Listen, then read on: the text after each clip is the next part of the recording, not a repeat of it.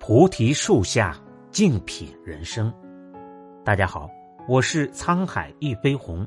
今天跟大家分享的文章是《致每一个放下身段赚钱的成年人》。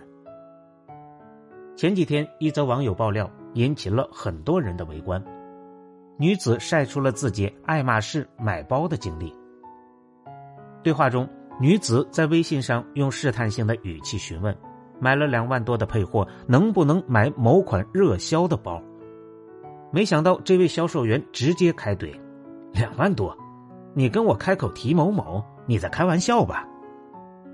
可能有些人不了解配货，举个例子，就是你想买爱马仕一个七万元的包包，就要根据爱马仕制定的比例进行配货。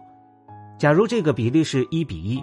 那你只有在店里购买七万元的配件，才能有机会买到这个包。爱马仕的配货营销一直被人诟病，还有柜姐的傲慢态度也是一大槽点。但因为配货少，被销售员出言嘲笑，属实让人大跌眼镜。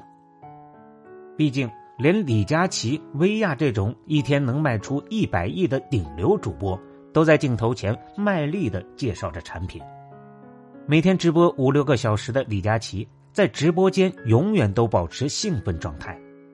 他说：“一旦主播显示出疲惫，观众也会疲惫。”显然，高高在上的姿态在这个时代早就已经吃不到红利了。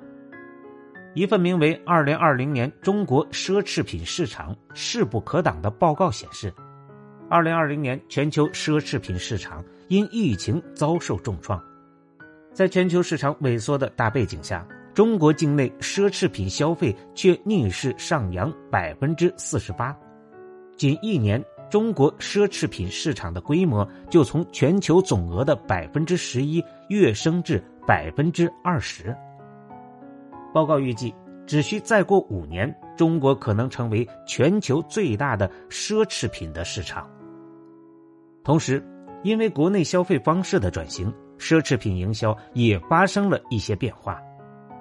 LV 在小红书开通直播，GUCCI 在巴黎世家入驻抖音，迪奥进军 B 站，而 BV 直接找李佳琦合作，在直播间玩起了秒杀。我们不得不承认，这是一个放下身段才能挣钱的时代。因为疫情，很多行业都进入了困难模式。早在去年。就有行业大佬走下神坛，银泰 CEO 陈晓东在西湖银泰的专柜连播四个小时，从口红试色到抽奖不曾间断。苏宁的副总裁在朋友圈叫卖价值二十九点九元的内裤。细想之下，你会发现，其实不是疫情改变了行业模式和人们的生活习惯，而是疫情加速了一个新时代到来的脚步。我们猝不及防，但一切正在发生。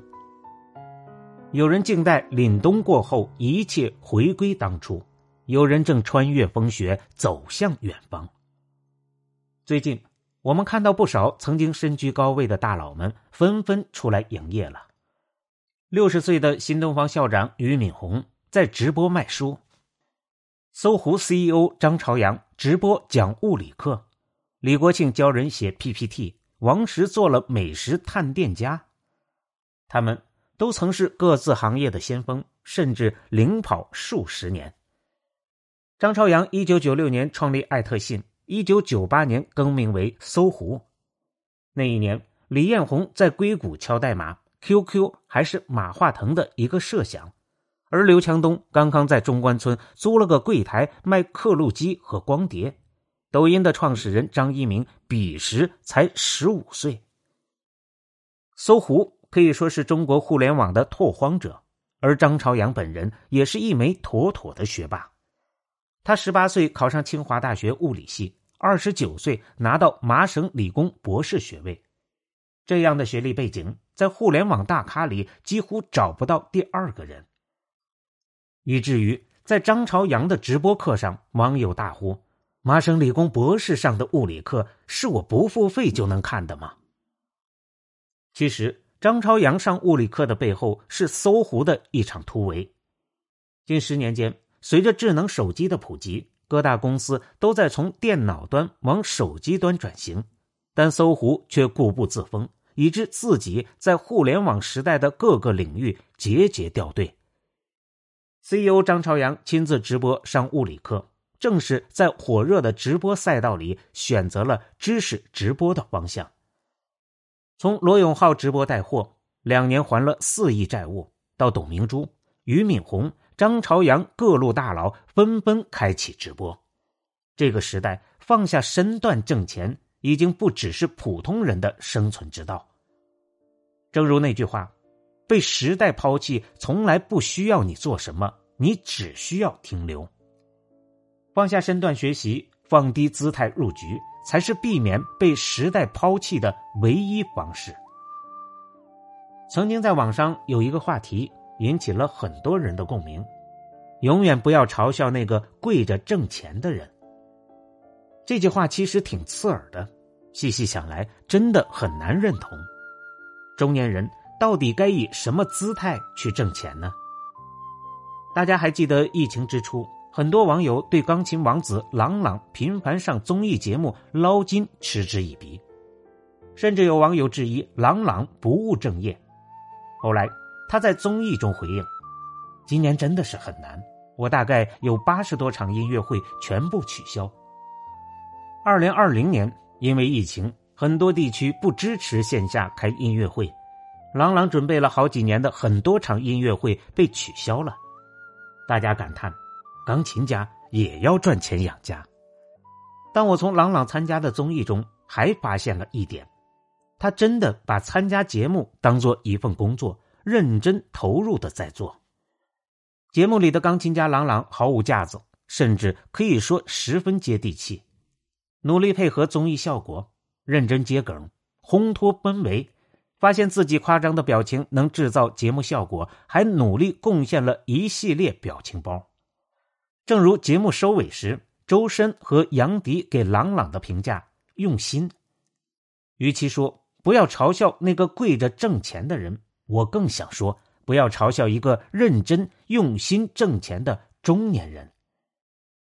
前段时间，湖南长沙的一位卖菜阿姨因为变态的服务，在全网火了，甚至被人民日报点名表扬。这位卖菜阿姨的孩子因为工作繁忙，经常不在家吃饭，只能点外卖。他便抓住年轻人的痛点，突发奇想，开创了一周菜单服务。年轻人不喜欢做饭，他就帮年轻人把菜洗好、切好、搭配好，拿回家一炒就好了。年轻人不会做饭，他就附赠每道菜的烹饪技巧，放什么调料、放多少、炒多长时间，都标注的清清楚楚。一周菜单服务推出以后，深受年轻人的喜爱，李阿姨的生意迅速变得火爆起来。卖菜再普通不过的一份工作。甚至在很多人眼里毫不体面，有人觉得是苦难，而有人却能挖掘出机遇。用心钻研的人，总能在毫不起眼的地方发出光来，照亮一方天地。去年，曾经在我是歌手的舞台上，以一首《煎熬》惊艳全场的女歌手李佳薇，被拍到在做房屋中介。因为疫情，商演被全部取消。失去了经济来源的她，选择兼职去卖房子。网友感叹：“一代铁肺女王竟沦落到去做房产中介。”但在媒体拍到的视频里，李佳薇一头利落短发，身着黑色职业装，周到的服务着客户，看上去十分耐心且专业。视频爆出后，他大方回应道：“是真的，我在做代理销售人员。”我很努力做功课，也很用心接待进来的客人。人到中年，赚钱的姿势真的不重要。